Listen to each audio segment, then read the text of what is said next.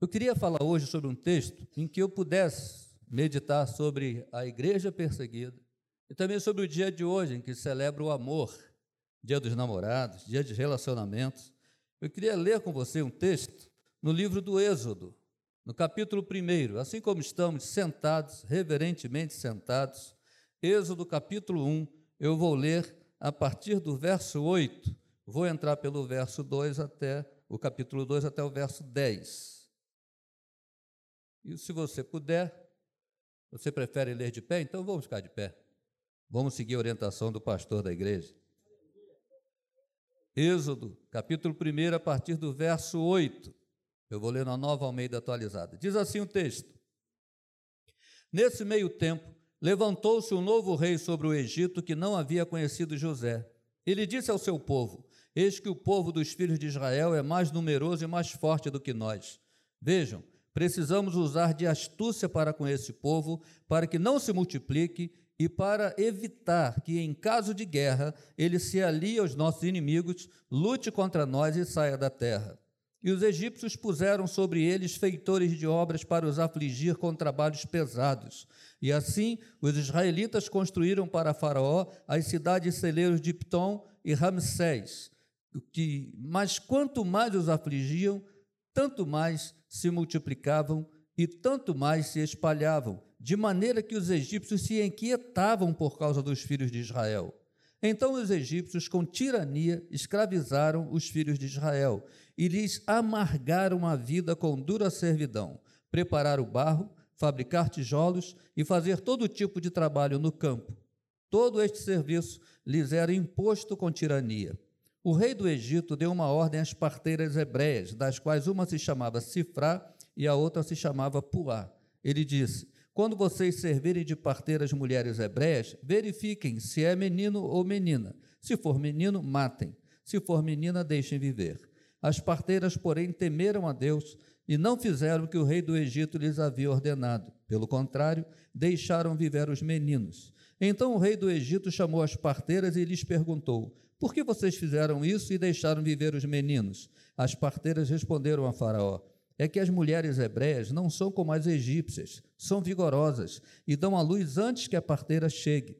E Deus foi bom para as parteiras, e o povo aumentou e se tornou muito forte. E porque as parteiras temeram a Deus, ele lhes constituiu família. Então Faraó deu ordem a todo o seu povo, dizendo: Joguem no Nilo todos os meninos hebreus que nascerem Quanto às meninas, deixem viver. Um homem da casa de Levi casou com uma mulher da mesma tribo. A mulher ficou grávida e deu à luz um filho. Vendo que o menino era bonito, escondeu durante três meses. Não podendo, porém, escondê-lo por mais tempo, pegou um cesto de junco, tapou os buracos com betume e piche, e pondo nele o menino, largou o cesto no meio dos juncos à beira do rio. A irmã do menino ficou de longe para ver o que ia acontecer com ele. A filha de Faraó desceu para se banhar no rio, e as moças que tinham vindo com ela passeavam pela margem. Quando ela viu o cesto no meio dos juncos, mandou que uma das criadas fosse buscá-lo. Abrindo o cesto, viu a criança, e eis que o menino chorava. Ela teve compaixão dele e disse: Este é o menino dos hebreus. Então a irmã do menino perguntou à filha de Faraó: Quer que eu vá chamar uma das hebreias para que sirva de ama e crie essa criança para a senhora? A filha de Faraó respondeu: Vá. A moça foi e chamou a mãe do menino. Então a filha de Faraó disse à mulher: Leve este menino e amamente-o para mim. Eu darei um salário para você. A mulher pegou o menino e o criou. Quando o menino já era grande, ela o levou à filha de Faraó, da qual ele passou a ser filho. Esta lhe deu o nome de Moisés e disse: Porque das águas o tirei. Amém. Vamos orar? Pai querido, muito obrigado por esta manhã. Obrigado por esse culto que te oferecemos. Aceita como um aroma suave na tua presença. Tudo que já foi feito aqui com todo amor, com toda devoção. E agora que a tua palavra foi lida mais uma vez e há de ser explicada, pedimos que ao tempo em que abrirmos o teu livro, tu abras a nossa mente, nosso coração, nosso entendimento. Tira toda a preocupação com aquilo que está fora daqui que a nossa mente e o nosso coração fique aqui para ouvir a tua palavra, ouvir a tua voz, em nome de Jesus. Amém. Podemos sentar? Esse texto começa de uma maneira bem interessante. Versículo 8 diz que nesse meio tempo, entre mentes, se levantou no Egito novo rei que não conhecera José. Olha, o livro do Gênesis, ainda que tenha o título de Gênesis, falar sobre a criação, sobre criação mesmo, são os dois primeiros capítulos. Depois vai falar de dilúvio, Abraão, Isaac, Jacó. A metade, mais da metade, é sobre José do Egito. A impressão que tem é que o livro do Gênesis foi escrito para contar a história de José do Egito. É a maior história da Bíblia, é a maior história do livro todo. Vou direto, Gênesis. Aí o Êxodo começa dizendo que levantou-se novo rei no Egito que não conhecera José. É impossível não conhecer José. Olha, desde que eu levei grupo a Israel, e uma, uma dos trajetos era passar Israel, Roma, Egito Israel, sempre no Egito. Até hoje, no Egito, a tumba de José é visitada. E olha que ele nem está lá. Aliás, José foi um tipo de Cristo do Velho Testamento. Né? Quando o Gênesis conta a história de José, estava contando mais do que a história de José. Estava figurando, usando como tipo, contando a história daquele que viria muito tempo depois, maior do que José. O próprio Jesus diz: aqui está alguém que é maior do que José. O próprio Jesus fala isso. É, José tinha um nome com, com o pai, o nome preferido pelo pai, José do Egito. Aí o pai mandou ele ver como é que estavam os irmãos pastoreando. Então ele desceu até onde os irmãos estavam. Lá ele foi jogado numa cisterna, foi maltratado, ainda foi vendido pelos irmãos, como Jesus, nome acima de todo nome, desceu, foi vendido. Foi levado para o Egito, uma terra distante trabalhou na casa de Potifar, depois foi para o calabouço, foi para o pior lugar ainda, para a cadeia. Desceu às regiões mais interiores da terra. De repente, interpretações é chamada a presença do faraó e recebe o nome acima de todo nome. Faraó disse: O Egito todo está abaixo de você. Você é o nome acima de todo nome, só eu estou acima de você. Então, parece o Jesus do Velho Testamento. E salvou toda a nação, porque só tinha comida no Egito. Todo mundo tinha comer na mão de José.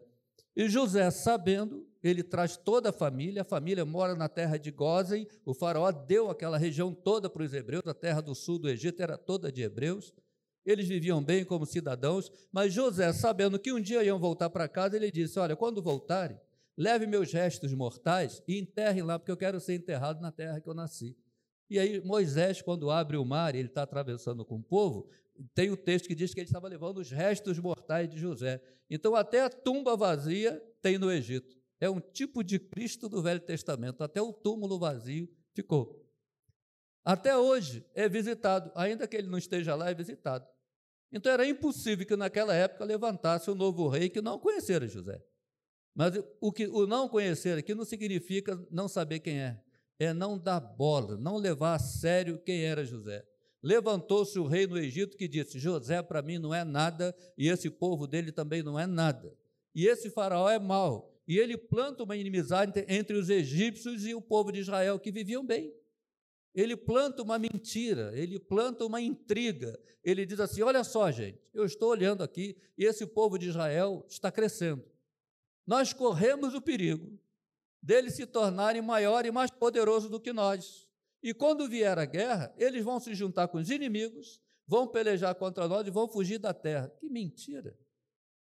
Eles estavam bem no Egito, na terra de Goten. Se viesse inimigo, eles iam ajudar o Egito contra o inimigo. Eles iam defender a terra dele, a família dele, os filhos dele. Mas o faraó plantou a intriga. Isso é coisa do diabo mesmo. Né? Tem gente que, quando vê o outro feliz, não consegue derrubar o outro, planta uma intriga depois fica assistindo a bomba estourar lá. Né? Tem muito isso é, no meio religioso, por exemplo. No direito, do direito, quem é advogado sabe disso, a quem acusa cabe o ônus da prova. Né? Se eu te acuso, eu que tenho que provar que você fez. Parece que no mundo evangélico não é assim, né? O pessoal te acusa, você que tem que se virar para provar que não fez. O outro fica em casa assistindo o teu inferno. A igreja é sempre perseguida assim, né? Acusam a igreja de alguma coisa, depois vão dormir tranquilo. A igreja é que tem que provar, o crente é que tem que provar que não fez. Como é que você prova uma coisa que você não fez? O que, que o outro não prova que você fez? O faraó usou a intriga. E olha como ele diz: Eia, usemos de astúcia. Essa palavra astúcia é só para o bandido. Porque quem é empreendedor fala, vamos usar uma estratégia. Para coisa boa, você usa a palavra estratégia. Astúcia é para golpe, astúcia é para traição, astúcia é para aquilo que é errado. E eles puseram sobre os hebreus feitores de obras. Olha só, os hebreus foram dormir cidadãos, acordaram escravos. E olha o que o faraó fez: colocaram sobre os hebreus feitores de obra. Feitor de obra não é mestre de obra. O que é o mestre de obra? É aquele que sabe do serviço e vai ensinar os aprendizes. Esse é o mestre de obra. Feitor é um soldado com um chicote na mão para bater. Ele só quer que você carregue aquela pedra para ali, dali para cá, e depois, ao seu bel prazer, daqui para lá de novo, e batendo. Ele quer te cansar, é o feitor. Então Israel foi dormir cidadão, acordou escravo. E o faraó, diz o texto aqui, quem está escrevendo a Moisés, que o faraó fez amargar a vida dos hebreus. Ele não achou uma outra pra, palavra para explicar o sofrimento. O que ele achou foi: os egípcios fizeram amargar a vida dos hebreus. Porque o, o faraó disse: continua nascendo neném, continua mulher com filho no colo. Que, que energia esses hebreus têm? Então vão trabalhar de noite também. Continuava nascendo criança. E os, e os egípcios continuam nascendo criança, eles têm tempo de namorar. Aí mandaram os, os hebreus fazerem o tijolo de madrugada, vão colher palha, vão amassar o barro, fazer o tijolo, cozer o tijolo de madrugada. E de manhã, com o tijolo pronto, fazer a obra. E os hebreus fizeram, amargaram a vida. E fizeram duas cidades celeiros. Na época de José, foi necessário fazer cidade celeiro. Porque José disse: o sonho é esse. Virão sete vacas gordas, então sete anos de fartura, depois sete vacas magras, sete anos de escassez. Construa silos, galpões, plante, colhe, estoque tudo. E, e, e 20%, 20% né, você guarda. Guarda, porque vai ter comida só no Egito. Então construiu silos, muitos galpões. Agora não tinha esse caso. Faraó mandou construir duas cidades celeiros, Pitom e Ramsés. Sabe o que é uma cidade celeiro? Quando eu levava grupo lá, eu fazia questão de ir nas ruínas dessas duas cidades. É como o mercado de São Sebastião, é uma cidade só de galpões. Não tinha escassez nem necessidade de, de armazenar. Ele fez isso só ao bel prazer, só para cansar os hebreus. Uma cidade celeiro, uma cidade celeiro, é composta de 500 galpões. Cada galpão cabe seis campos de futebol. Um galpão, seis campos de futebol. A cidade, 500 galpões. Ele mandou construir duas. Agora eu não sei o que é mais interessante. É eles conseguirem construir as duas cidades e continuar nascendo criança. Não sei qual é o segredo dos hebreus, mas olha aí. E o faraó ficou possesso.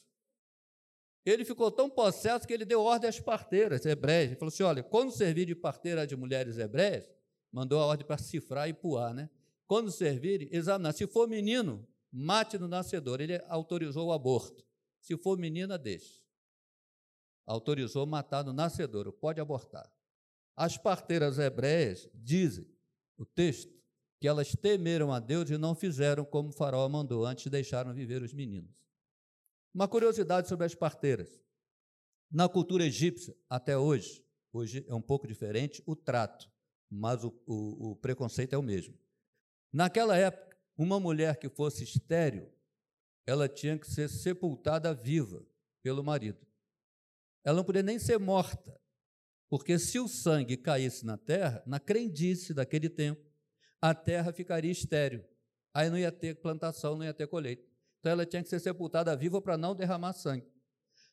Hoje ela é expulsa do país. Hoje a mulher estéril não tem cidadania. Naquela época era sepultada viva a única atividade que justificava uma mulher estéril continuar vivendo era se tornasse parteira. Por quê? Ela não vai gerar, mas vai viver ajudando outras a gerarem. Então, essas mulheres, Cifra e Puá, por serem parteira, parteiras, eram estéreis.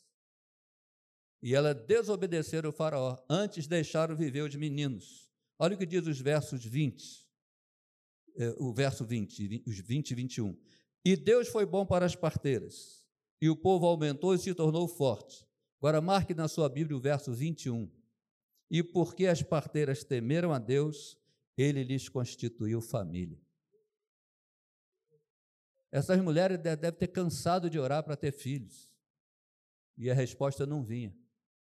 Mas quando elas temeram a Deus e ajudaram o povo de Deus, Deus abriu a madre, abriu o ventre. Elas se tornaram férteis, elas passaram a gerar. Elas nem estavam mais orando por aquilo, mas quando empreenderam uma ação para ajudar quem estava sendo perseguido, a família delas cresceu. Quando uma igreja aqui em São João de Meriti ajuda uma igreja perseguida, Deus faz a igreja local crescer. Vai gerar filhos. Quem ajuda quem está sendo perseguido, brota. Dai e dar-se-vos-á. A igreja cresce. Ofertar para uma igreja perseguida é, é, é, é o mais poderoso que pode existir para o crescimento de uma igreja. É quando você segura a corda para o outro que está descendo lá na mina, para tirar os diamantes, as almas que estão gravadas. Quem segura a corda, Deus fortalece. Quando eu crio essa correnteza, eu divido com quem está sendo perseguido, acontece o que aconteceu com as parteiras. Deus aumentou, lhes constituiu família. O Senhor acrescentou a cada dia os que iam sendo salvos, em nome de Jesus. Amém. Até a igreja de Jerusalém, quando recolhia a oferta para mandar para quem estava sendo perseguido, o Senhor acrescentava dia a dia os que iam sendo salvos. É, é poderoso ajudar quem está sendo perseguido. E aí o faraó fica, ele já estava possesso aqui, agora ele fica endiabrado mesmo. Porque diz o verso 22: Então o Faraó deu ordem a todo o povo, dizendo: Joguem no Nilo todos os meninos hebreus que nascerem. Quantas meninas deixem viver? Olha o que ele diz. Ele viu que o aborto não funcionou. Então ele oficializou o infanticídio. Pode matar as crianças. Não é mais crime. Crime é não matar. Se vir um menino hebreu brincando, jogue no Nilo. O Nilo é infestado de crocodilo. Aliás, o crocodilo é o animal sagrado do Nilo. A própria performance do faraó é uma cabeça de crocodilo, aquelas duas serpentes, mas o resto é uma cabeça de crocodilo. É o Ra da terra. O Ra do, do céu é o sol, da terra é o crocodilo sagrado. O Nilo é infestado. Então a ordem era jogar no Nilo. Agora presta atenção. Por que, que eu estou lendo isso no dia dos namorados, né? No dia da igreja perseguida. O capítulo 1 do Êxodo termina pintando um quadro que viver no Egito era um inferno. O Egito era um inferno. Mas olha como começa o capítulo 2. Foi-se um homem da tribo de Levi e casou-se com uma descendente de Levi. O capítulo 2 começa dizendo: ainda havia lugar para o amor. Um homem e uma mulher se casaram. Eles decidiram o seguinte: vamos ter um relacionamento. O Egito pode ser um inferno, mas vai ser inferno da porta para fora. Da porta para dentro vai ser céu. O Egito é esse mundo aí. A economia, sistema político. O Egito é aí, é fora. Mas o Egito, o inferno que é o Egito, não pode ser dentro da sua casa. Dentro da sua casa tem a promessa de ser um pedacinho do céu. Isso é revolucionário, é radical, é subversivo. É inferno lá fora, mas aqui dentro vai ser pedacinho do céu. Ainda havia esperança para o amor. E a mulher ficou grávida e deu à luz um filho. Foi as últimas consequências. Falou: Eu também quero tudo, eu quero filho também. E diz o texto que o menino era formoso, era bonito. Vendo que o menino era bonito, escondeu durante três meses. Moisés tem senso de humor, né? Quem escreve isso é Moisés, é Moisés que está escrevendo isso. E ele não perdeu a chance de dizer que ele era bonito quando nasceu. Né? Vendo que o menino era bonito, ele quis dizer, eu era bonito quando era criança. Né? Talvez quando ele escreveu não fosse mais, falou, mas eu era. E a mulher tenta esconder por três meses. O menino chorava, o menino forte, robusto. Olha, no Egito, até hoje, durante o dia, é uma gritaria, o Cairo, o trânsito, ninguém respeita sinal de trânsito, e o pessoal, para conversar, parece estar brigando. Você assusta, eles só estão se cumprimentando e falando: foi na casa de fulano, vendeu, comprou, fez aquilo. Vendeu o seu carro? Mas fala de um jeito tão bruto que, como os alemães também, você, você parece que vai apartar uma briga. Se você não, não, não se cuidar, você, calma, gente, vamos apartar. Não, não estou brigando, não, só estou conversando. Na gritaria, imagine na época da construção civil, quebrando pedra com martelo, eh, talhadeira, a gritaria, está pronto aqui, vem buscar. Aí é fácil esconder o choro de uma criança. Mas à noite, quando todos estão dormindo, na vila, no silêncio, as tropas egípcias passando pelos becos da vila, blitz, é difícil esconder uma criança chorando. Então essa mulher teve uma ideia: não vai dar para esconder, eles vão jogar no Nilo. E ela disse o seguinte: o problema é o Nilo, então eu vou ter com o Nilo, eu vou resolver o problema. É uma grande lição que ela dá. Não joga um problema para baixo do tapete, nem ignore o problema. Qual é o problema? Qual é o Nilo que está atrapalhando a paz na sua casa? Vá até com ele. Encontre com ele. Salomão escreve cantares. É um poema de amor. E é um romance, é um livro romântico dentro da Bíblia. Ele era tão romântico que o Martim Lutero tinha dificuldade de, de ler. Até hoje, pouca gente prega em cantares, né? acha meio sensual, erótico. Aí a igreja, para dar um jeitinho, colocou a alegoria, né? É, é Cristo e a igreja. Mas Salomão não estava pensando nisso, não. Salomão estava falando como é que um homem tem que amar sua mulher. Salomão ele deve ter até se assustado quando chegou alguém e disse: ah, lá embaixo estão lendo que é Cristo e a igreja. Porque ele falou sobre o relacionamento, o homem com a mulher. E uma das coisas que ele fala naquela alegoria, também nós estamos distante da cultura, do tempo, né, da geografia, tem coisas que são bonitas para ele, para nós não. Os orientais têm coisas que são lindas. Até o gosto da comida, você vai lá, você é estranho, mas para eles e para nós, vice-versa também. Mas uma coisa que Salomão fala, ele diz assim, naquele romance: Apanhai-me as raposas, as raposinhas que devastam os vinhedos. Do capítulo 2 ao 5 do Cantares é só dica para manter relacionamento. E a primeira é essa: apanhar minhas raposas, especialmente as raposinhas que devastam os vinhedos. Sabe por quê? Raposa, quando está com fome, ela pode pegar uma uva ou outra, ela pode destruir dez cachos de uva, mas a raposinha não. Até porque não tem altura nem salto para chegar lá, a raposinha não precisa da uva, a raposinha precisa do caule. Para afiar o dente, ela rói o caule. E o azedinho do caule é que é a satisfação dela. Então, uma raposinha, ela rói o caule, ela mata a vinha toda. A outra pode comer 100 cachos, mas ela, um caule, tu, acabou a vinha. Salomão tá, e ela passa pelas frestas da cerca. A raposa maior não passa, mas a raposinha passa. Salomão está dizendo: resolva as pequenas coisas logo, porque são as pequenas coisas que vão roer o caule e mata a vinha toda. Uma coisa pequenininha que não for resolvido, tira o romantismo, e acabou o romantismo, começa a acabar tudo. O amor tem que ser renovado, não apagado. Não apagueis o amor. Vá lá, deixa ele. As raposinhas. Então, é, voltando aqui, essa mulher disse: o problema é o Nilo, eu vou ter com o Nilo, eu vou resolver o problema. E ela constrói um cesto. Fazer cesto era uma atividade natural das mulheres hebreias, porque ela era para guardar os utensílios de casa, grãos, palha, né? era guardado líquido era guardado em moringa, o vinho e a água, no caso dele só água, não, não tinha vinho, a água. Mas, o, mas aquele cesto, que ela, ela fazia vários cestos, mas aquele foi o mais doloroso, porque ela sabia para que, que seria, para que, que serviria. E ela calafetou, impermeabilizou, piche, betume, e ela devia estar fazendo aquele cesto chorando, teceu, calafetou, botou o menino e foi até a beira do Nilo e ela colocou o menino no cesto. Falou: Menino, o problema é o Nilo, então vou encarar o Nilo e resolver. Agora é um minuto da eternidade, é soltar o cesto.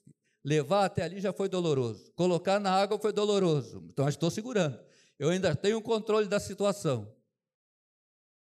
Agora a eternidade fala mais alto, ela soltou o cesto.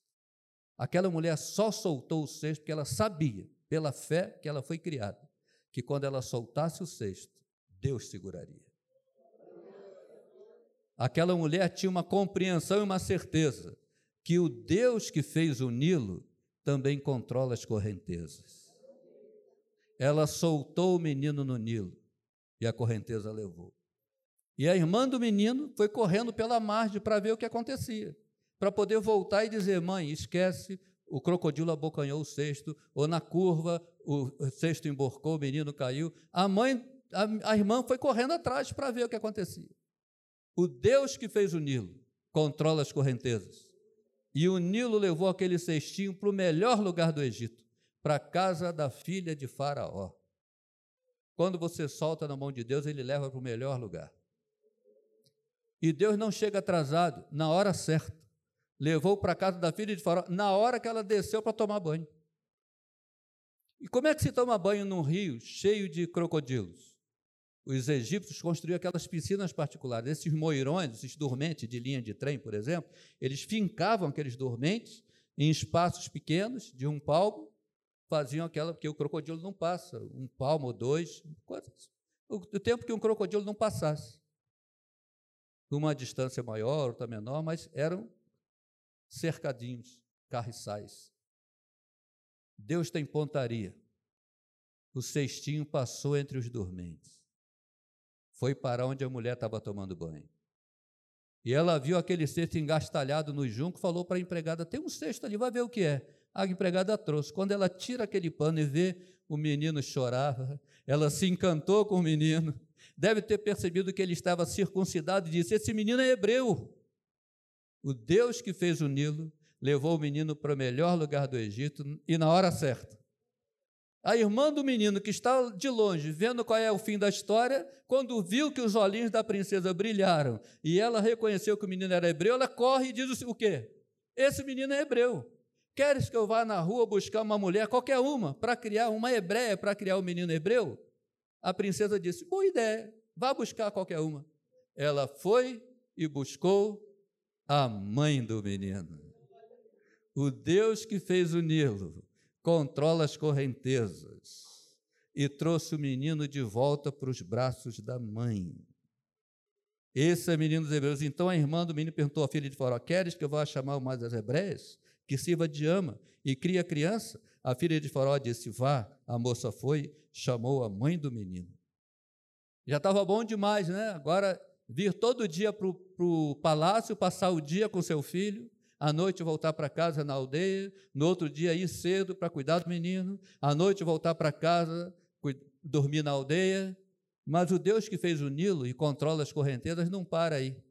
A filha de Faraó disse: Leva esse menino e cria, cria ele para mim, leva. Já estava bom demais ir no palácio, mas o Deus que fez o Nilo e controla as correntezas trouxe o menino de volta para casa leva para casa. O menino voltou para o braço da mãe e voltou para casa. E aquela mulher disse: Filho, lá em casa nós somos pobres. Nós comemos pão e água. Às vezes só água. Mas você vai ter todo o carinho do mundo. Mas o Deus que fez o Nilo não para por aí. A filha de Faraó diz: Leva esse menino e cria ele para mim. Pagar-te-ei o teu salário. Foi o primeiro Bolsa Família, né? Vou te dar um salário para não faltar nada para esse menino, porque o Deus que fez o Nilo e controla as correntezas não para no caminho, ele faz o serviço completo.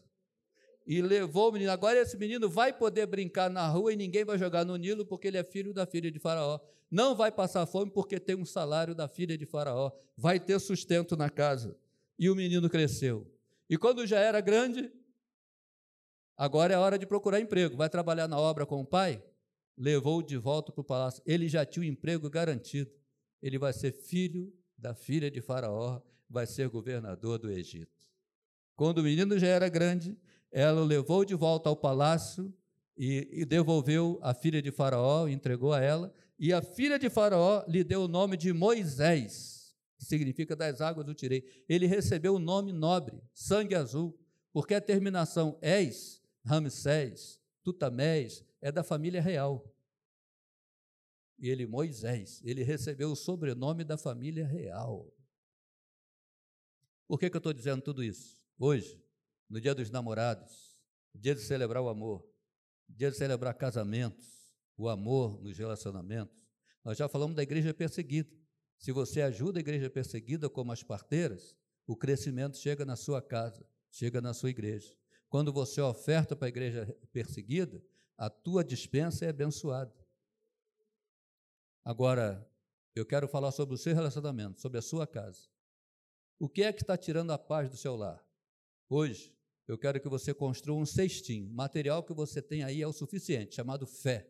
Você vai construir um cestinho chamado fé e vai colocar dentro desse cestinho aquilo que tem tirado a paz no seu relacionamento, na sua casa, no seu casamento, no seu namoro, noivado, relacionamento de pais e filhos, irmão com irmão. Aquela coisa que você tenta resolver e toda vez que você tenta só piora, você já tem até medo de mexer naquilo, porque toda vez que tentou mexer, piorou. Só o um milagre. Nós estamos aqui para falar disso. Coloque o cestinho aí e solte na mão do Deus que fez o Nilo. O Nilo, o Egito é esse mundo. O Nilo é o curso da vida. Eu estou aqui, tenho dois filhos. Eu imagino onde eles estejam, mas, eu, mas estou longe do meu braço de, da, da proteção. Eu tenho que soltar o cestinho na mão do Deus que fez o Nilo, que controla as correntezas do curso dessa vida. Uma mulher, mãe de santo, consagrou o filho para um orixá. Um centro em Olinda, fazia despacho no cemitério de Ricardo Albuquerque. Consagrou o menino na barriga. Fez todo o despacho no cemitério e na cachoeira. Depois ela se converteu. A cunhada levou na igreja, ela ouviu a pregação, se converteu. Abandonou o centro. A mãe dela reassumiu quando a criança nasceu, o guia mandou um recado: traz o menino. Não, não vou trazer. Não, não. A mãe, olha, o guia baixou lá. Ele é todo coberto de palha. Quando ele baixa, não baixa ninguém. Lá no, no centro, ele é o maioral. Na Umbanda tem um nome, no Candomblé tem outro, mas é o mesmo demônio. E era no Candomblé. E quando ele baixa lá no Candomblé, todos os outros já têm medo. Então ela consagrou ao maioral, porque o filho da dona do centro tem que ser devoto do maioral. Ela não levou mais, porque agora ela era crente. Esse menino vai ser apresentado na igreja. Passaram os 40 dias, vem o um recado, não vai trazer, então eu vou buscar. A mãe, do, a, a avó dela, foi lá dizer: olha, o guia disse que vai levar o menino. A partir de hoje não passa de 21 dias, 21 é o número dele lá, todo coberto de palha. O menino adoeceu naquela noite, baixou o hospital e fica no soro. Faz exame. No, no final do dia, passou o dia no hospital, dá tudo bom no exame. Não tenho que receitar esse menino. Os exames não apresentaram nada. Volta para casa. Chega em casa, passa mal, volta para o hospital. O médico falou: olha, essa doença não é da medicina, não. A senhora tem religião? A mãe tem, eu sou crente. Então se agarra com a tua religião, porque não tem o que receitar. E nem pode dar mais soro, porque dá, aprendi um nome, dá hiperemese, não, dá é, desequilíbrio eletrolítico. É, a, é soro demais. Soro é paliativo, mas ninguém pode viver de soro. Na terceira vez que baixou ao hospital, o médico falou assim: olha, não traz mais aqui não, leva na urgência. Aqui é longe e não tem o que fazer. Leva o prontuário e entrega para o colega que for atender, mas não pode dar soro assim, senão mata. Esse meu vai ficar azul, vai morrer. E o soro mata. Não deu outro. Passou mal, ela foi. O médico que atendeu na, na, na urgência falou: a senhora tem religião? Eu já respondi essa pergunta: tenho. Então se agarra. E leva para morrer em casa, porque aqui não tem o que fazer. Como é que uma mãe sai de um diagnóstico desse? Aquela mulher foi pela rua com aquele neném no colo, parando em tudo que é igreja, que tinha um cartão, aquele livro de oração, contando essa história toda. Uma senhora no ponto ouviu a conversa, ficou, deixou até passar o ônibus e falou: Dona, eu ouvi sua história. A senhora acredita em oração? Ela falou: Claro, claro que acredito. Eu estou aqui por causa da oração. Aquela senhora estranha falou: Vai nessa rua aqui. Nessa rua tem um senhorzinho que faz oração. Ele faz oração por doente, leva seu filho lá. Ela disse, mas qual é a casa? Na casa eu não sei, eu sei que é nessa rua. Uma rua longa, de cinco quarteirões, imensa. Ela disse, eu vou achar a casa. É nessa rua? É nessa rua, não sei a casa, mas é aqui. E ela, ela vou achar. Mãe acha. Se for para ajudar filho, mãe acha. Mãe acha a solução. Para ajudar filho, mãe acha. Aquele desenho animado aí procurando Nemo leva quase duas horas. Mas é porque é o pai procurando. Se, se fosse a mãe, era três minutos. Mãe acha. Até Jesus, Marcos capítulo 7, Como é que diz lá Marcos capítulo 7? De novo retirou-se para as terras de Tiro e Sidom. Tendo entrado numa casa, queria que ninguém soubesse. Jesus não queria que ninguém soubesse que ele estava naquela casa. O texto continua. No entanto, não pôde ocultar-se, porque uma mulher, cuja filhinha estava possessa de espírito imundo, tendo ouvido a respeito dele, veio, achou a casa, lançou-se a seus pés e suplicava que expelisse de sua filha o demônio. Jesus falou: Mulher, você me achou aqui? Eu não posso tirar o pão do filho e dar aos cachorrinhos. Eu sei, senhor, mas o cachorrinho não está pedindo para sentar na mesa. O cachorrinho sabe que cai no chão, a migalha resolve. Ele falou: mulher, por causa dessa palavra, pode dizer, o problema da tua casa foi resolvido. Mãe acha. E aquela mulher com aquele filho batendo porta em porta e palavrão para todo lado. Aqui não tem oração, não. Vai levar essa criança para casa. Vai arrumar roupa para lavar. Vai arrumar um serviço. E ela tem oração, é aqui que faz oração. Até que bateu na casa de uns crentes. O crente falou: Não é aqui não, mas é ali. Mostrou a casa, ela foi achou a casa. E o velhinho, o senhorzinho, falou: entra, irmã. Ele a esposa atendeu. Ela contou a história, falou: vamos orar, Deus vai te dar outros filhos. Falou, não, mas eu quero esse, pode me dar outro. A medicina desenganou, mas eu, mas eu não sou Deus. Ela disse: o senhor fala com Deus? Falo. Então, fala com ele. Eu quero esse filho, eu estou aqui por causa dele. E aquele senhor não sabia ler, a esposa que lia a Bíblia para ele. Mas ele tinha boa memória. Se o pastor pedisse para ele começar o culto, ele recitava um salmo e dava abertura. Não, não pregava, mas ele e ele tinha um costume, ele só passava para o texto seguinte quando ele entendesse o que foi lido. Ele dizia para a dona Marieta, a esposa dele, lê de novo, ela lia, lê de novo, ela lia.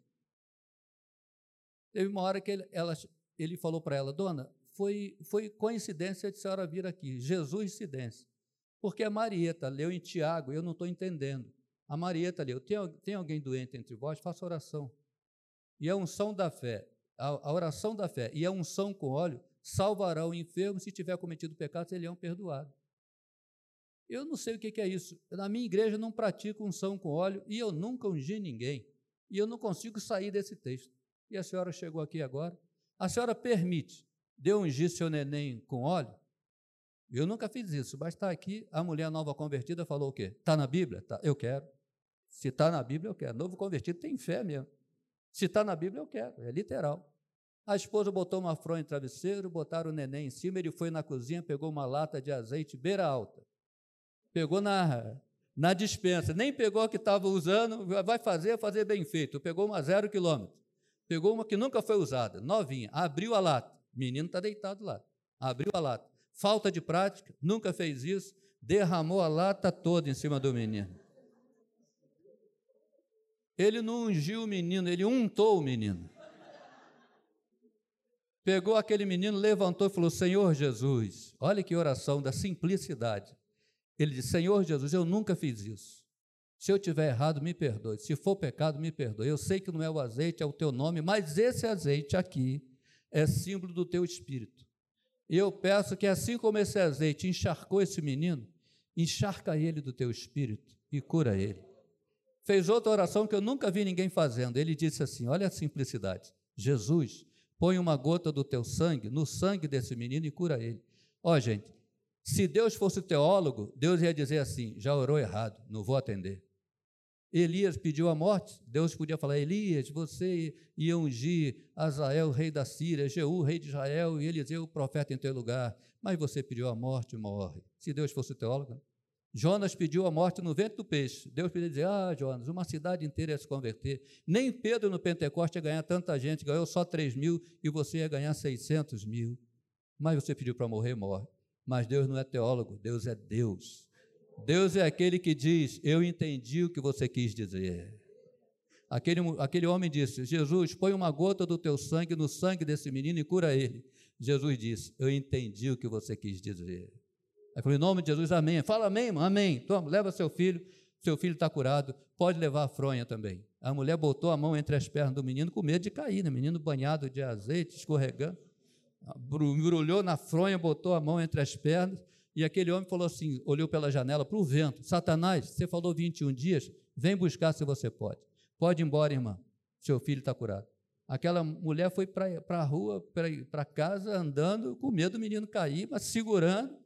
Quando ela botou o pé em casa, a mãe, a mãe falou: Filha, salva teu filho, entrega teu filho no centro, devolve ele.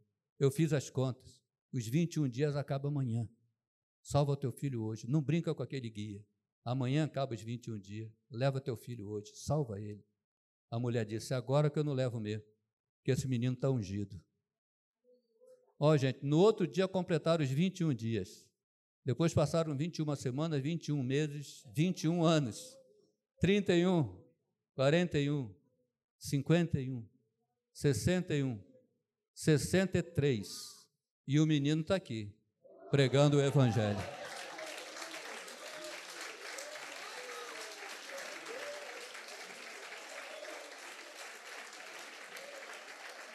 Glória a Deus. Glória a Deus.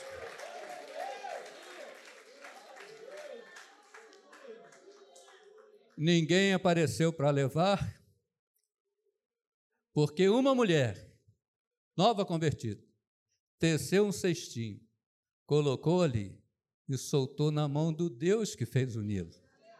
E o Deus que fez o Nilo controlou as correntezas. Vamos ficar de pé e vamos orar. Curve sua cabeça, feche seus olhos. Fale com Deus agora e no silêncio do seu coração, ainda que estejamos em grupo, tenha um momento a sós com Deus. No coração é esse lugar. Ninguém vai lá, só você e Deus. E ali no silêncio, do secreto, no jardim do coração, na beira do Nilo, construa esse cesto chamado fé.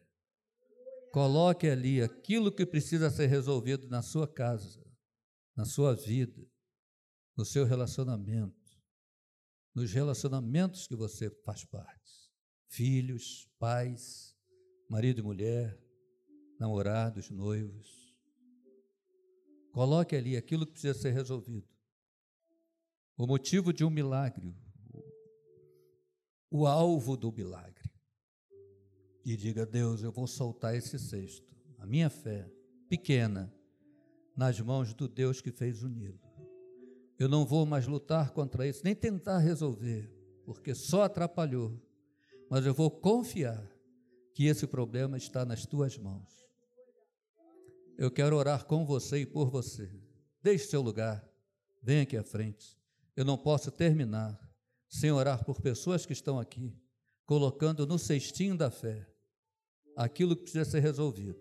Nós vamos cantar uma canção e eu quero que você venha à frente, colocando o teu cestinho com aquilo que precisa ser resolvido ali dentro, nas mãos do Deus que fez o Nilo, porque o Deus que fez o Nilo também controla as correntezas. Cante conosco, marche com fé, traga o seu cestinho, a fé e aquilo que precisa de um milagre. Hoje é dia de milagre.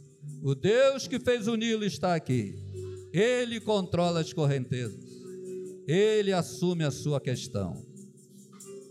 Aleluia. Pai querido, muito obrigado porque podemos te chamar de Pai, na certeza que somos teus filhos. Obrigado porque o teu povo está aqui. Teus filhos e filhas estão aqui te adorando. E agora, Senhor Deus, que a tua palavra nos falou a todos. Estamos colocando nossos motivos, nossos problemas, nossas questões no cestinho da fé e soltando na mão dos Deus que fez o Nilo, o Deus que fez o Nilo e controla as correntezas. Ó oh Deus, tua palavra nos falou a todos, mas de maneira especial alguns dos teus filhos e filhas que vieram à frente, trazendo situações específicas, pessoais, particulares. Pedimos que tu ouças a oração e que agora tu segures o cesto do teu filho e da tua filha que ao tirarem a mão tu coloques a tua, e que tu dirija o curso das coisas, que tu dirijas as correntezas do Nilo para o melhor lugar e traga de volta resolvido. Opere o milagre que ainda hoje esse cestinho seja honrado e volte com a solução. Que ainda hoje a solução volte para a casa do teu filho e da tua filha, para a vida do teu filho e da tua filha. Te pedimos assim, oramos com a fé do nosso coração, em nome de Jesus e para a glória de Jesus. Amém. Amém.